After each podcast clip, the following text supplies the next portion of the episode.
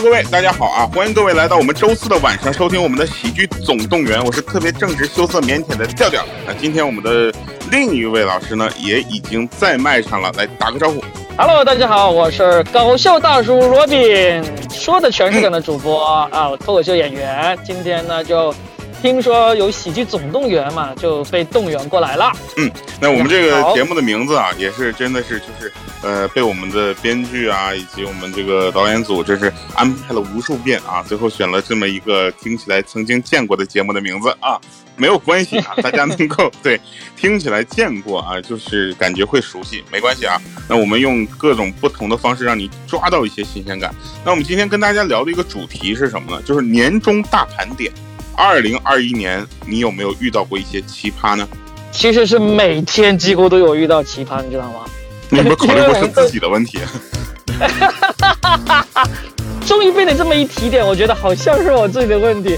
就如果人人都是奇葩的话，这说明其实真正奇葩的是自己，对吧？也没有，没有，没有，我我就我就随便这么一个抛砖啊。所以，我们今天就是相当于把自己这一年遇到的奇葩拿出来的，好好的吐槽一下，是这样子，是吧？哎，对对对对，没错，我们就是把一些呃遇到的好玩的事儿啊，当然我们也不针对人嘛，对不对？如果你能带真名，那你也是够棒的了，对吧？那我就算你厉害。如果能带真名是最好了，对吧？然后我们吐槽一下或者聊一聊这些奇葩。其实我因为我是脱口秀演员嘛，我们几乎每天都有在做演。我们遇到最多的奇葩，这就是观众了。就有很多观众他是第一次来，呢就各种就觉得啊，一进来就说啊，怎么今天晚上怎么没有李诞啊，怎么没有杨笠啊？这是我们遇到的最多的就是这种奇葩，你知道吧？你你跟他说，你看一看我们的票上有他们吗？对不对？没有，我说你看一看这个票价，你觉得有他们吗？我们的三十九块钱，二十九块钱。那我觉得有有应该啊，应该有。对呀，这就是他，这才是他的身价是吧？去对对，娱乐圈注水了，内娱要完了。哎，内娱完了，嗯。因为我毕竟是在做脱口秀，在一直在做喜剧，其实我不想太吐槽我们的观众，因为毕竟是衣食父母嘛，买票来看的。我其实，你说今天我接到这个总动员这个要求的时候，说要吐槽奇葩，我真的就想到一些奇葩，反而是可能平时日常生活中大家都会有遇到那种，我就遇到一个，就特别是不吐不快。啊，我跟你讲一个哈，我先抛砖引玉讲一个。你你知道，首先呢，你像我们我们都会有一些比较特殊的群，你知道吗？嗯，就是 里面都是中年男人、青年男人以及年轻男人，但都是男人，我就是我们的共同的特点。然后呢，我我们在群里面呢就会有各种学术讨论，就是上知天文下知地理，就是你懂的，我们就会在里面讨论。然后呢，讨论着有一次，我们就有个群友说。他说：“我有一个女性朋友，她听说我们有一些这么有趣的男人的群，她也想进群。然后我们就说这个女性朋友我们认识吗？他们说认识，就想着我说我说既然是认识的话，就不要进来了啊，因为一进来呢，就发现原来我们是这么有趣的男人呢，那可能大家日后在线下相见就不好意思了。日后再相见肯定会不好意思。” 所以呢，我们就就就一全票通过拒绝了这位女性朋友进群。就这么巧，就是那个本来想要邀请她进群那位男士呢，就跟那个女性朋友说，是罗比拒绝你进群的。这位女士呢，就就过来问我，然后说啊，这么有趣的群不让我进呢？就是这样子。她说，我知道你们每天在里面会分享很多有趣的东西，你不让我进就不让我进嘛。但是那有趣的东西，你你得你得也发给我一下。我说啊，那个那没问题，然后我就，所以呢，我就隔三差五的就挑一些里面有趣的啊，又是，啊女士角度下能够能够接受的那个那个东西跟她分享了一下，结果就就这么分享了差不多一年的时间，都很正常。结果有一天，她就跟我说，她最近跟一个网友聊得很很火热，那这个网友呢，跟你们这帮人呢，好像也是同一种人。我说什么，反正不管什么同一种人了，反正就是男人了。这个网友想约他见面，他不知道该不该见面，我就说了一句：“我说你你你你自己都是成年人了，你该不该见面，那还不是还不是自己决定的嘛？那那你真的那么想见，你既然都跑来问我了，那我觉得你是想见的，那你就去见呗。”我就说完这么一句话，就没有下文了。结果过了几天，这位女士她忽然给我发个微信，她说：“我老公想跟你聊一聊。”哦，我说 what？我说首先第一个我不知道你原来有老公，这是第一点。第二点我也不认识你老公，你老公要跟我聊什么？我那时候就一顿反思，我说难道我在啊喝醉酒或者什么时候撩了这个女士吗？或者说我说了什么不得体的话吗？我就一顿就翻查我们的聊天记录，发现全是。并没有，我就说你老老公要跟我聊什么呀？他说我要去见那个网友，我跟那个网友的那个聊天记录被我老公发现了。我说你老你老公发现了，你你老公去找那个网友啊，干嘛要跟我聊啊？他说我老公说他也看到了我跟你聊，他说你鼓励我去见这个网友。他说你怎么会有这样的朋友？明知道你结了婚，还鼓励你去见网友，你那是什么朋友？我要跟你朋友聊一聊。我去，我说。然后，然后他电话就打过，对不对？没有，没有进去。他本来也不在我们群里，他是因为那次我拒绝他进群，然后他就才跟我说，然后让我发东西给他。然后他就电话，他就那个微信语音就打进来了，我就拒绝，我就说这是你打进来还是你老公打进来了？他说是我打进来，但是我老公就在旁边。我说我不要，我不要跟他谈，我为什么要跟他谈？就听起来你跟他如果没有故事，都对不起她老公的真的怀疑。是是，我就觉得我太他们亏了，亏了。老师，你注注意树立正确的指向，年底的瓜是没吃够是吗？但是我就觉得，就是我今天想到你说要说奇葩故事。这是我第一个想说的奇葩故事，太奇葩了，无缘无故就成了别人别人老公的眼中钉，这是咋回事啊？真是，其实是一种就是疑似绿帽携带者，是吧？对啊，疑疑似绿帽分发者。哦，当时就觉得哇，这个事情，我说有一天我一定要在我的播客里面说这个事情。没想到我还没有在我的播客里面说，我就先在这个喜马的这个喜剧总动员里面说，这是我第一次说这个故事。但是每次想到，我都觉得哇，我这个人好冤呐，就差点给人家分发了一个什么绿帽子还是什么东西。明白明白，好，那其实我们也有一些嘉宾朋友，今天准备了好多，就是听起来也是很奇怪的故事，然后也是想跟我们分享的，我们一起听听他们的讲的一些事情，好不好？好啊，好啊，好啊。好，那我们工作人员先报上来第一位啊，我们先聊一下啊。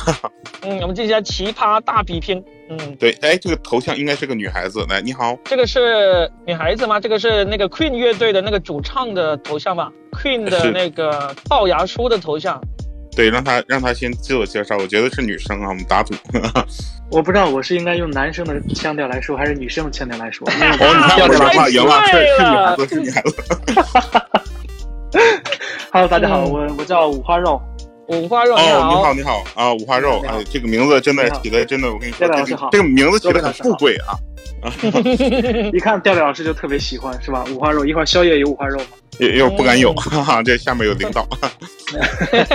我要分享的是，首先啊，我在分享之前想感谢一下我的领导，因为他是个非常非常善良的人，因为他的善良让我现在还在公司。但是我在刚来公司的时候，那时候刚来不久，要跟领导一起去出差去成都，因为我是要先过去去对接工作嘛，就我先去去到了成都。然后呢，本着艰苦朴素的这个风格呢，我们住的是全季酒，那个去住的是个那个汉庭酒店，就我到现在还记得那个酒店的名字叫汉庭成都文书坊店。然后因为我提前订好了我的我的房间跟我领导的房间嘛，结果第二天早上我的领导从北京，他赶早班机，拖着行李箱。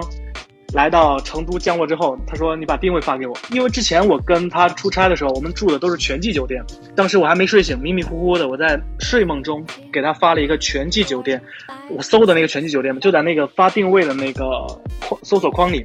结果好巧不巧的是，附近它就有一个全季酒店，名字是全季酒店成都文殊坊店。其实就只有一个全季和成汉庭的差别。”然后呢，我的领导下了飞机之后，他就拖着行李箱到了全季酒店的前台。嗯，我在微信上跟我领导沟通了大概十分钟之后，我想不对呀，我说不行，我给前台打一个电话。他那会儿就在全季的前台，等了等了两分钟之后，前台电话没有响起。啊，然后我一想，我想不对，然后我就赶紧从床上跳起来。我那会儿还在想，我后事后还在想，我说我还真是年轻。领导来了，我都不下楼迎接，我还在被窝里来指挥给他发定位。嗯，后来我穿着酒店的，我后来我发，后来我把定位发对了。后来我穿着酒店的拖鞋，酒店的门口鞠着躬，九十度的躬来迎接我的领导。这这故事就完了吗？故事已经结束了，就是因为发错定位。其实主要想表达的是，尴尬的是我，但是善良的是领导，给领导鼓掌。有可能你是 是领导也在场吗？就是这个马屁拍到现在这个程度也是那我也不那我也不知道领导在不在，底下我头像也看不清楚，万一领导这个换一个头像，有道理有道理哈。那哎非常棒啊！对我们说，我还以为你发错了是还是钱我让你把四季酒店的发过去了，那可能又是另一个版本了。如果他发四季酒店，我觉得他领导不会信。领导说：“我给你发多少钱，我还不知道吗？你小子。”对。首先，我觉得他的领导非常的信任他，就这个领导一定是个宽宏大量而又而且又大度、高风亮节的领导。对，但是这个领导就是在遇到这个事，他后来没有责备你吗？没有。结果呢，后来还是出现了一些比较尴尬的事情，比如说在打印东西的时候，打印错了，上面写的说“括号封面”，这此处是封面。其实我应该把那个封面图放在那个上面的，但是没有，我打出来还是括号，此处是封面。然后，然后领领导收到之后怎么说呢？领导说：“你看看你什么时候来办个离职吧。”当时我心一凉，当时我心一凉，我说：“不会吧？我这才刚来没多久啊。”就我我觉得是这样的。朋友们，你们有没有发现，他就是他在分享的事情，就是他分享的不是一个他遇到的奇葩，而是证明你自己是个奇葩，好吗？就是我们今天是二零二一年的奇葩大盘点，我们亲自把一个奇葩带到了现场。对，没想到点兵点将点到自己了。请大家记住我的名字，我的名字叫做五花肉。这样的事情一般都不会用自己的名字，肯定是化名了。嗯，对。不过说到这种领导的故事，其实还是很多值得吐槽的。其实我也算是个小领导嘛。我在公司里工作的时候，我有个助理，有个助理呢，也是让他去打印东西。就刚才五花肉讲到打印的时候，我就想起这个故事。他打印一页纸回来，一页纸大概就可能就两三百字吧，有五六七八个，差不多十个错别字。我当时我一眼就看出来了，我就我就我就问他，我说我说一页纸五六个错别字，我一眼就看出来了，这说明什么？然后他就说。这说明你比我更适合当助理。哇，我一听没毛病啊，说的真的是逻辑严密的无懈可击啊！我觉得我操牛逼啊，只只能这样说。对，厉害了啊，厉害。我们先做一个小统计啊，来，那个五花肉同学先开一下麦。这个在现场听的朋友呢，欢迎各位来到我们的喜剧总动员的录制现场。那目前呢，我们这是一个正在试验阶段的一个节目，目前我们需要一个大家的反馈，希望大家配合。您刚刚听到五花肉讲的这个事情有没有意思呢？如果感觉好玩，或者是他真的是个奇葩的话，那双击他的头像，给我们一个掌声啊，非常重要。来，我们有一个十秒倒计时啊，很有仪式感呢。来双击他的头像啊，就给我们掌声了。这个鼓掌非常重要。预备，十、九、八、七、六、五、四、三、二、一。果然奇葩没人心疼啊！哎，两个人。好的，谢谢大家支持。那我们继续啊，继续。谢谢我们肉哥啊，谢谢啊，五花肉。不客气，不客气。嗯。对，来，那下一位朋友你好，尾号三三，请打开您的话筒。是是到我黑黑手，对，黑手三三，哎，对对对，你你翻译好标准哦，也就翻译过三本英文书这样子的水平吧，一般般一般般。厉害，我外边现在是开放麦，所以我在厕所里发声，可能有点回声，我不知道大家听起来介不介意。你是脱口秀演员吗？在参加开放麦？呃，就上过，还没有，新人嘛。啊，在在哪里参加开放麦啊？你在？山东济南，济南的开放麦是尼勒那边，孟川他们那个俱乐部那边吗？呃，不是，不是尼勒，对，大家一般都知道尼乐，我们是新的俱乐部。啊，你们是自个儿偷着乐啊？啊，好，小明啊，就是我，就是那个教主，呃，就黄晓明的下属的厂牌，嗯，我知道了。但是是那个小大小的小。然后我想说一说，本来说今天是我我这边是要吐槽我的领导，我感觉他真的是一个奇葩。我是做财务的，年底嘛，我们就特别特别特别的忙。而且我们部门我是最年轻的，还有两个姐姐，她们都已经有二胎了。我就是属于刚毕业没几年的那种。本来年底就特别的忙，我们本来年初的时候有一个同事就辞职了。然后一直就没有招上来人，然后我就要负责两个人的工作。我就在这个工作量这么大的情况之下，我昨天给他汇报了三个我最近干的工作。我汇报完之后。他还是挑刺儿，就是问我那个事情有没有做。我说做了百分之八十，还没顾及到，因为我说那个不着急，我说那可以年后处理，我说年前要处理事情太多了。他就借这个事情就发挥，而且就我们办公室很大，而且还会有别人来，他就守着其他人就在那就说我，我就特别不开心。就是当时我就已经把情绪带脸上了，怎么怎么说他的奇葩呢？然后我就感觉就这样不行，我就觉得年前我得找他聊一下。然后我今中午就找他聊了，他告诉我。呃，你的付出我看在的眼里，呃，我平时跟你说的一些话可能是很难听，我没有必要，我没有必要就是哄着你干活。他说大家都是成年人，而且我我这么逼你，你才会更出色。我现在想想，在我的那些领导里，我最感激的就是那两个曾经骂过我的领导。虽然骂我，但是我也不觉得他们是针对我，我觉得是他们想让我进步，而且我以后也会特别的感激。这个说这样的话，小三岁小孩都能听得懂，这简直就是 PUA 啊！你骂我，我要感谢你，我傻吗？嗯。而且就在今天晚上还发了一个特别搞笑的事情，就是我们部门是这样的，另外两个姐姐，人家两个人是整天请假，今天孩子发烧了，明天家里老人摔倒了，这那那这的，一周恨不得有两三天都是得请个假出去一趟。我领导一个屁也不敢放。今天晚上有别人来找他，让他做个表，然后他一进门，我我另外两个同事就说我没空，我没空，我没空，年底太忙了，我系统里还有好多东西没有过。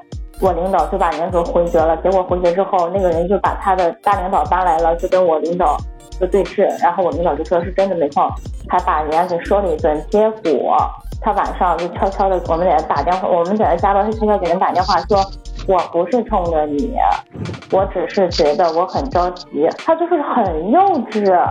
然后，嗯，我要说，我要说一个，我还要说一个，就特别气愤的是，他曾经误会我，我有一个数我算的对了，但是和省公司的数不一样，但是省公司的是我们两个没有说谁算的对，谁算的不对，都是对的，但是取的口径不一样，认定这个事情肯定是我算错了，他就说，他说你这个数要是算不对。等年底影响领导们的考核，那咱俩要不然就去死吧！What？就在办公室守着 守着那么多人，就说这样的话，我真的是很不理解。那看来他还是一个说话不算数的人。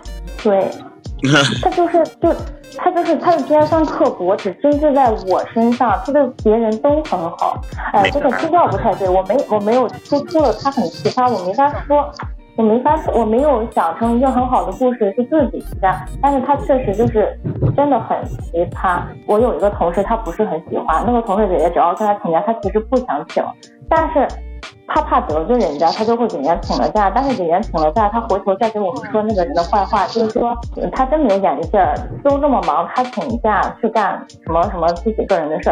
我们就想，这个假不是你请给他的吗？你不想请，你完全可以不请，你为什么请了之后要在背后和我们说他呢？哎，这个领导他是男的还是女的？女的，更年期单身离婚的。哦，离婚的原因也找到了，就能理解。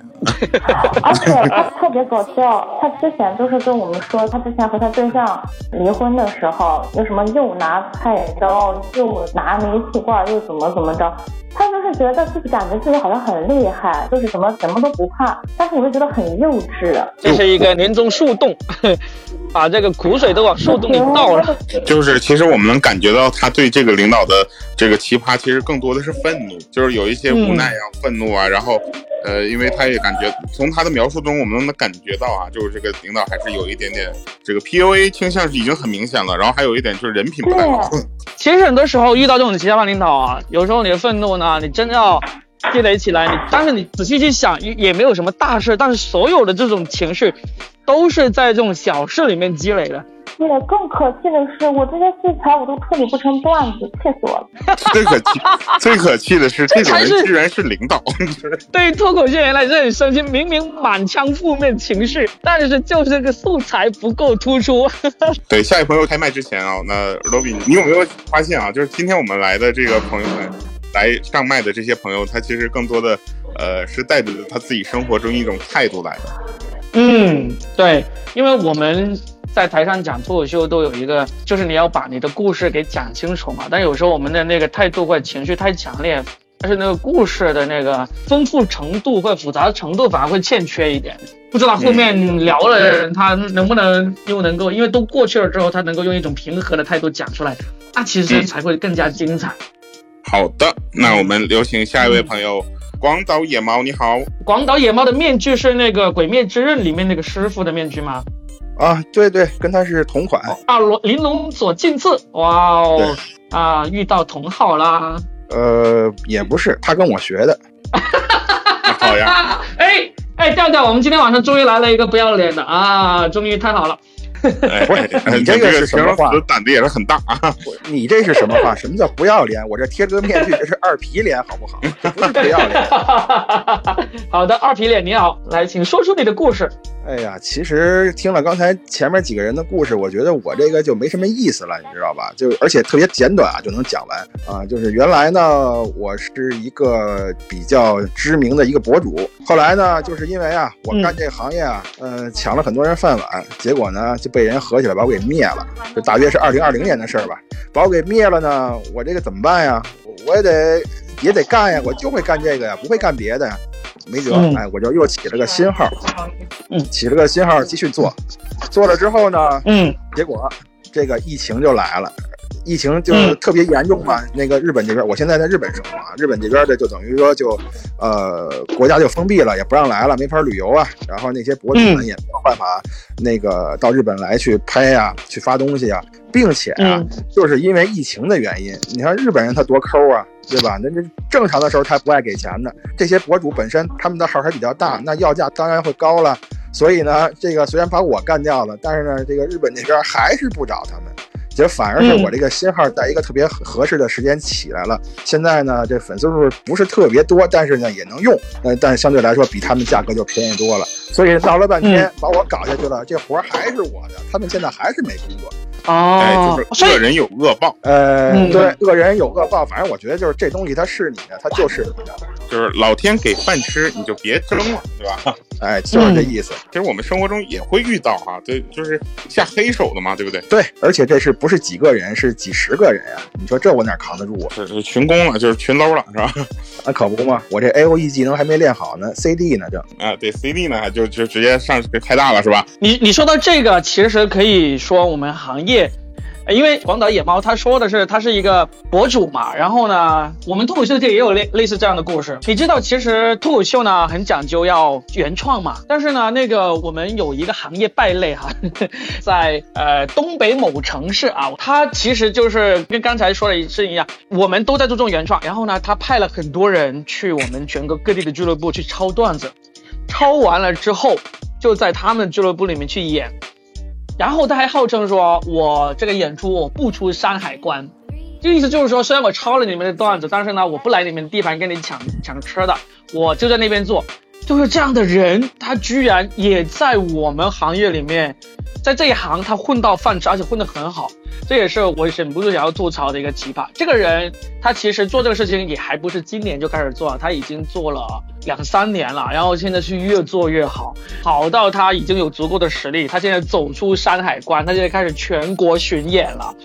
我就觉得啊，实在是只能说明这个行业起来了，大家都可以。有饭吃了，这个，这我好奇的问一句，男的女的？嗯，男的。哦，好，知道了。那我的问题来了，也是问两位老师啊，一位是 Robin 呢，一位是广岛野猫。那我想问一下，就是在各位创作的过程中，你们有没有发现，就是有的一些很负面的这个事情，或者说很不好看的一些东西，可以在我们的创作里面变得，可以让它变得好看？可以让他让大家更接受，或者说他可以成为一个笑料。你你说在脱口秀喜剧领域吗？各个领域吧，就是我有一个旅游的博主的朋友，这她是个女孩啊，我的朋友大部分都是女孩。她很厉害的一点是什么呢？就是她能够把很多我去过的地方拍的我好像去不起的样子，或者嗯，对，罗宾大哥有没有那种对有没有那种就是很很负面的，然后在段子里它其实会变成一个正面的导向。首先，喜剧呢，任何事情呢，其实都是负面的，就是说它里面的素材一定它有一些负面的东西在里面，我们才能创作的。我跟你说一个事情吧，就是我们脱口秀界，今年就上个月就刚刚十一月份啊，产生了第一位离开了人世的脱口秀演员。他就是刚刚开始做脱口秀没多久，然后呢，还诶，其实正在冉冉上升的一个新星叫老聪，他是也是一个东北人，然后他在北京做脱口秀，但是呢，就突然间就心梗，然后就去世了。那这个事情呢，他所在的北京的俱乐部就给他举办了一个呃追思会，然后呢，后来专门为他做了一场，就相当于纪念他的。这么一场演出，就希望去把这场演出的所有门票收入、所有的收入都拿来，呃，捐给他的家人。就是这么一场演出。这场演出呢，因为在北京，所以我没去。但是呢，就是有一些作家、记者去了。后来他去完之后，他那个那个记者他就发了一个朋友圈，他说这应该是中国脱口秀界的人第一次面对死亡这个议题，而是真真实实的死亡。呃，大家都会很努力的，又把喜剧给呈现出来，又不至于让人觉得大家对死亡不尊敬。所以呢，这场演出从呃喜剧的那个技术层面来说是不算是很成功的，但是这种尝试依然是非常值得肯定的。就是我们怎么才能在面对死亡那么沉重的话题下，还能把喜剧做出来，还能让大家笑出来，同时又不会觉得我们对死亡不尊重，甚至是轻浮。这个其实真的是只有当你脱口秀发展到一定阶段，才能有这样的一个一个事情发生。前我们曾经有一段在行业内传为佳话的一个演出，就是你知道美国脱口秀界最著名的一个喜剧人叫做乔治卡林，这是相当于他的那个在美国脱口秀界的地位，就相当于我们的这个什么赵本山啊这样这样的一个这么一个地位的人了，就郭德纲啊，至于这个相声这样的地位的人。然后这个人去世之后，他的家属办了一个追悼会。就是让很多喜剧演员过来在追悼会上面去发言致辞，其中有一个很著名的脱口秀演员叫 Louis C.K.，他在这个葬礼上的这个发言就真的是又感人又好笑。你像这种程度的话，他甚至被人拍下来之后放到网上，就变成一段经典的那个喜剧视频。这个境界、这个地步的话，其实我们还是还要花更多的时间、更多的努力才能达到的。所以你刚才说到的时候，有什么可能不是那么好的事情，但是最终我们。把它变成了一个积极向上，或者说变成了一个有意义的事情的话，我我马上想到了今年刚刚上个月发生的这个事情，啊，虽然我听说我的同行们还没有做到那么让人家觉得成为经典，但是至少大家在往这方面去努力了。我们不只是嬉皮笑脸，我们是也是希望。就笑起来能够让人带来思考，这个这个就是我想跟大家分享一个故事。好的，谢谢。那我们来进行一个简单的统计啊。那各位收听的是我们的呃喜剧总动员，这里是一个实验性的节目。那今天呢，我们的嘉宾呢是搞笑大叔 Robin，，然后下面呢也有一些朋友跟我们一起分享这个年终二零二一年哈，这个盘点一下你遇到的奇葩。如果你觉得刚刚我们呃广岛野猫说的好玩，或者是他说的这个奇葩确实让你感同身受的话，那就双击他的头像啊，给我们一个掌声鼓励，谢谢大家。来，我们稍微等一下，大家这个鼓掌需要时间。好，嗯那谢谢谢谢。来，我们换下一位朋友好不好？呃，Vincent 啊，Vincent 你好。Vincent 的头像是一个，那我开始说了吗？是飞行员吗？你是在一个飞机下面的一个头像？对，其实这个头像我为什么放这个头像呢？特别的有纪念价值。这是两年前拍的。两年前的话呢，我正好要从青岛飞悉尼，然后那一天呢，正好是我们国内正式宣布疫情爆发的那一天。然后我又去飞悉尼，然后悉尼那边还没有疫情嘛，去采购口罩去了。然后我就去一个药店，还剩下最后一盒。我就买了，买了之后我去结账的时候，前面站了一个华人，那个华人的话呢，他买了整整一箱，我就挺不忿的，我说你这个买这么多，你得带到明年去啊，我以为他要拿出去卖了，你知道吗？就是加价卖，对吧？我说这个啊，你你你这是你能你说兄弟，你这要带到明年吗？这个口罩？他说不是啊，他说我这听说国内爆发疫情了，我在悉尼这儿虽然说住了很多年，家人也在这儿了，但是我也想就是说买尽点绵薄之力，把这口口罩啊寄回国去。啊，就说我说哇，当时我一听，感觉我这个思想太狭隘了，对，格局小了，格局小了，格局小。然后的话呢，我觉得啊，这就是我自己定义的，这就是中国的世界公民嘛。虽然说不在中国了，但是心里还就是说挂念着咱们。然后啊，嗯，就换换换过来讲，就是最近不是我在西安隔离呢，你还挺会挑地方。我我这是会挑地方呀。本来是本来你要是不问我头像的话，我就直接说西安这段事儿了。其实我觉得不能说是。非常的尴尬。我从西安这边起飞到葡萄牙，这是从一个没有风险的地方，一开始是呃没有风险，然后呢去了一个高危地区，然后从高危地区回来之后的话呢，我开始接受隔离了，要隔离十四天。我这是今天是第十一天，就是昨天嘛，第十天的时候，我这马上就要结束了。呃，告诉我，全程都陪你隔离了。对，呃，换句话来讲，现在西安的话呢，它是属于一个高风险地区。那么我在隔离酒店的话，全部都是医务人员，每天，呃，每三天做一次核酸。哎，我这里又反而成了低风险地区了呀。那 没错，对吧？没错，又是低风险地区了。那我解除隔离了之后呢？我是出去还是不出去啊？对不对？理论上来讲，我不应该出去。我是因为我这边是最安全的，所有东西都被检查过了，然后所有人我天天被人测测 体温，然后呃测测核酸，对吧？我理论上最危险的地方就是最安全的地方。那我一旦出去的话呢，也没人没人给我做核酸了，也没人管我吃喝了，对吧？封城我也走不了了。嗯。但是呢，我又被隔离了十几天，没有下过楼了，那我就特别对自由又特别的渴望，所以说呢，我就觉得呃冲突点很太强了，我都很纠结啊，我是出去还是不出去啊？威森，你是做什么工作的？我听你说，就是又从青岛飞飞澳洲，然后就从西安飞墨尔本。你是飞行员吗？还是做什么的？呃，我是飞行员呀。哦，你就是飞行员是吧？是因为我工作的原因，就是每每年也要飞好多次，就是大概属于平均一个礼拜要飞一次的情况。然后我有一次也是，就是遇到了坐飞机的时候遇到过单发动机停车的情况，就是嗯，应该应该是从沈阳飞北京。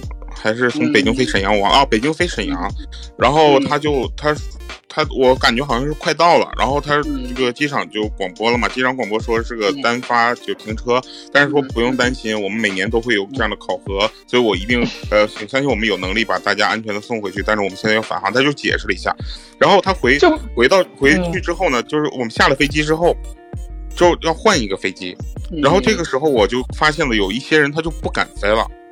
他就说不行，我就对我就我感觉单单发，对，就这就不太知道嘛，就是他就觉得这是很大的事儿。其实我们现在民航的一些就正常的这些机型，它这个就中型机，它是单发动机就完全可以把这个飞机带动的，对吧？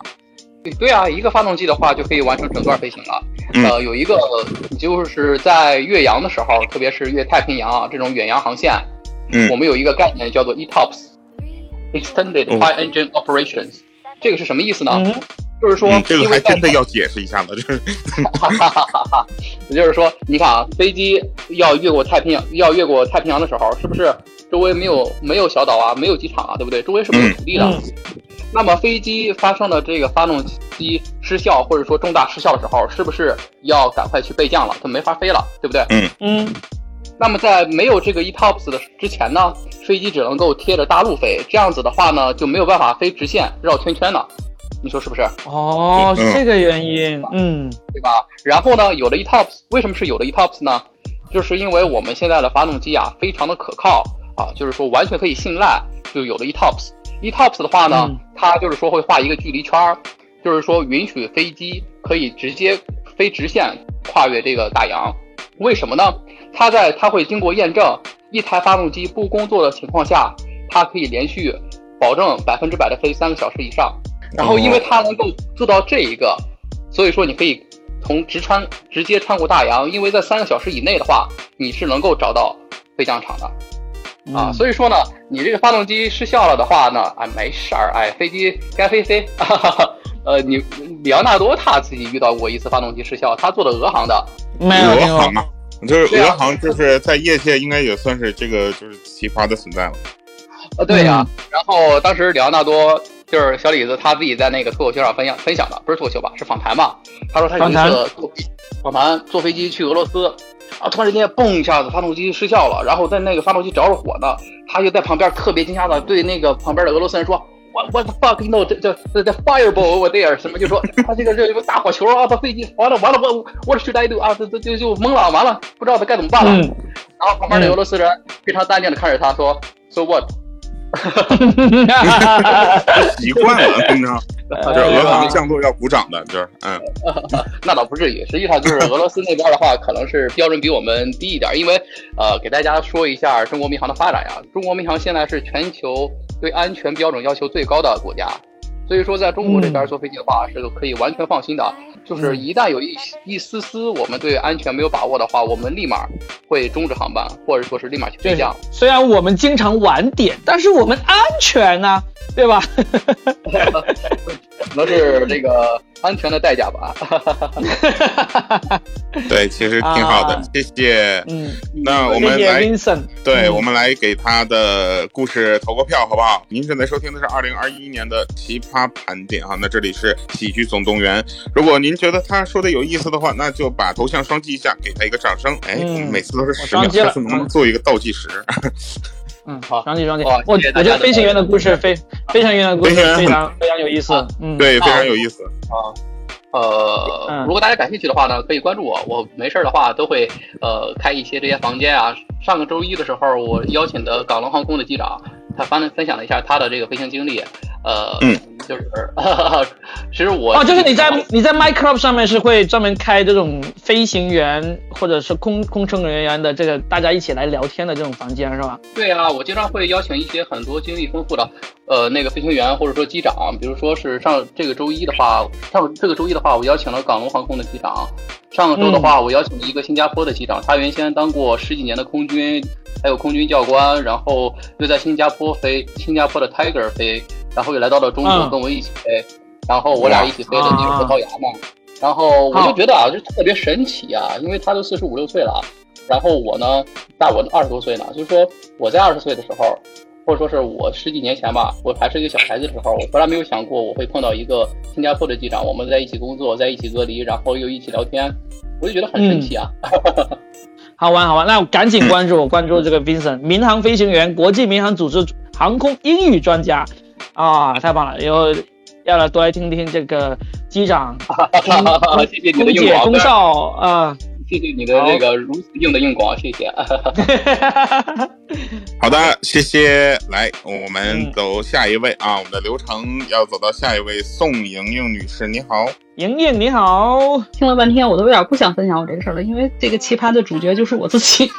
啊，哎，怎么会不想分享呢 来来来，不是今年的事儿了，其实是好几年了。因为我现在就是一直在家带孩子，也没有什么太奇葩的事儿了。但是这个好几年前的事儿已经跟随我好几年了，每年嗯都会被我一个损友无数次提起我这现在看来看来这个事儿尴尬搞笑的当。年应该挺出名的了，嗯呃，是是是这样的，就是这事儿已经呃大概得有四五年以前了。我上班是骑电动车嘛，那天也不知道怎么想，骑电动车，我那电动车就是那种很小的那种电动车，就是很简易的那种，轮子没有没有什么保护的。我不知道那天是怎么想的，我穿了一个长裙，而且是大裙摆的那种长裙，骑着电动车。画面画面感出来了，嗯，嗯，对，是吧妈妈级就是，你往那个美好的画面想，哎，长裙飘飘。但是实际上呢，就是我没有骑出大概几分钟的时候，在呃那个北京啊西单那个最大那十字路口那里，马离那个红绿灯大概只有五六米呃十米不到的距离，就马上要过那个路口了。然后我的后车轱辘把我的裙子绞进去了。然后呢？然后，然后就是绞得很严重，就绞得很严重，严重到什么程度呢？严重到就是那个我只能把电动车横着放在马路上，然后我是横着骑着骑在电动车上，一动不敢动，我动一下那裙子就会掉了，我就我就要走光了。我想扯扯不出来，然后就是，而且那个那块儿就特别尴尬，就是因为没有过去的路口呢，这个时候就很多过马路的那个人就围过来了，慢慢的围过来，就围的人越来越多，但是他们不知道我在干嘛，就看我坐在电动车上，然后我说我说我裙子被绞进去了，他们也就看一眼再看，就是谁也没有办法帮我把它弄出来，看我自己在这蹬这个裙子怎么蹬也蹬不出来。然后我还没办法起来，那个车只要一一扶起来，我裙子就会掉。就这个时候，就是人越来越多，然后大家就在想，你傻子干嘛呢？然后，然后来那个，终于，然后有一个快递小哥过来了，然后看我那个就是那这种这种尴尬的那个情况，终于伸出援手，拿他随身带的那个壁纸刀，然后先问我一下，我能把你这裙子给你割破吗？我说可以，你把那块割掉吧。然后他就在这帮我。嗯就是在他在他帮我拽裙子这个期间，这个周围的人是越来越多，就是很很多人就在想，一这干嘛呢？围这么多人？这期间嗯交通协管员来过，看了一眼，没办法，只能疏导那个围观人赶紧走。然后呢，嗯交警也来了，说是不是出车祸了？我说不是，不是，不是，不是，就是那个那个绞到车里面去了。因为当时看到的已经不止我一个车了，还有一个快递车在这儿，那已经那出车祸了嘛。交警当时应该是这么说的：大家不要围观了啊，不好看啊，长得不好看。哎，不带这不带这样的。后来嘛，就终于给我解救成功了。然后那个裙子就当时简单处理一下，然后呃，我这就上班去了。但这故事没完，没完在哪儿呢？嗯这个事儿呢，我我我跟我一个损友讲了，我这损友呢还恰恰是个主播，那个。嗯哎呀，你看你这损友这个职业真的是，然后他就把我这个故事编成了各种版本，他能给你讲嗯出十多遍、二十多遍，每遍都不一样，然后总是在讲，就总是在讲，然后讲的就哎呀，算了。他在他在哪里讲？他在他的播客还是在他的哪里讲？他在他的节目里，可能也不分场合，在出租车对对对上讲。，你说对了，就这个事儿的后续，这个事儿的后续，最奇葩的后续就是多年后，我们在出租车上，我当时跟这个损友还有几个人，我们在出租车上，然后那个他又提起这个事儿了，又在跟我又在说，然后但是他不是跟我说，他是跟司机师傅聊，他说师傅你知道吗？然后那个啊，曾经西单那个那个那个那个这个事儿，那师傅不知道是真的知道这个事儿，还是就为了迎合事儿。哦哦，我记得，我记得，我记得。你知道当时我那个尴尬吗？可能那个师傅当时就路过那儿了，还说呢，这怎么这导航变红了呢？这儿 就是，我觉得这个师傅完全是为了配合他，完全是为了配合他。我觉得这个就是分享自己是一个奇葩，这样大家对自己的用词都挺客气的。没有，我觉得这其实也不是奇葩，就是碰到一个倒霉的人啊！不，唯一一个奇葩的点就在于说，你明明要骑那个电动车，你还穿那个长裙子，呃我觉得他如果能穿穿短裙的话，那不就更奇怪了吗？穿短裙怎么了？穿短裙很正常，穿短裙不会被绞进去啊。哦，对，穿短裙调调，不需要你想什绞，么去了？不需要绞进去也能走光。好，谢 谢。哎哎哎哎，对，好，那啊，这样就不地道了。调调才是今天的最大奇葩。呃我是一个我是一个很乖的人啊，大家不要往歪的想。对对对，我我我再吐槽一句，我是那个损友，我那损友是最大最大最最最大的奇葩，我觉得他比我还要奇葩。有这样的朋友，应该也算是你一辈子荣幸了。对呀、我切他八辈祖。好的，那嗯，今天呢，我们这个节目啊，就是因为我们是实验型的一个节目，所以呢，今天有很多可能不足啊，还有后面可以再更多丰富以及设计的更好，呃，这些地方，那也搞感谢我们的 Robin 啊，Robin 老师也是，这是他他其实挺忙的，你知道吗？因为每次我看到他朋友圈，他都在演出，对不对？是所以今天也是感谢呃 Robin 特地的空出时间跟我们来聊，谢谢。好，谢谢大家分享了，把我的二零二一年一个心头最最想吐槽的一个奇葩的故事给分享出来了，我终于得到了释放。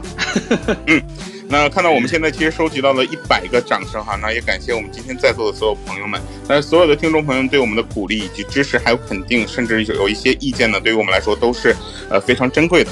谢谢各位，你们的掌声对于我们来说也真的是呃非常非常珍贵，我们很重视这个。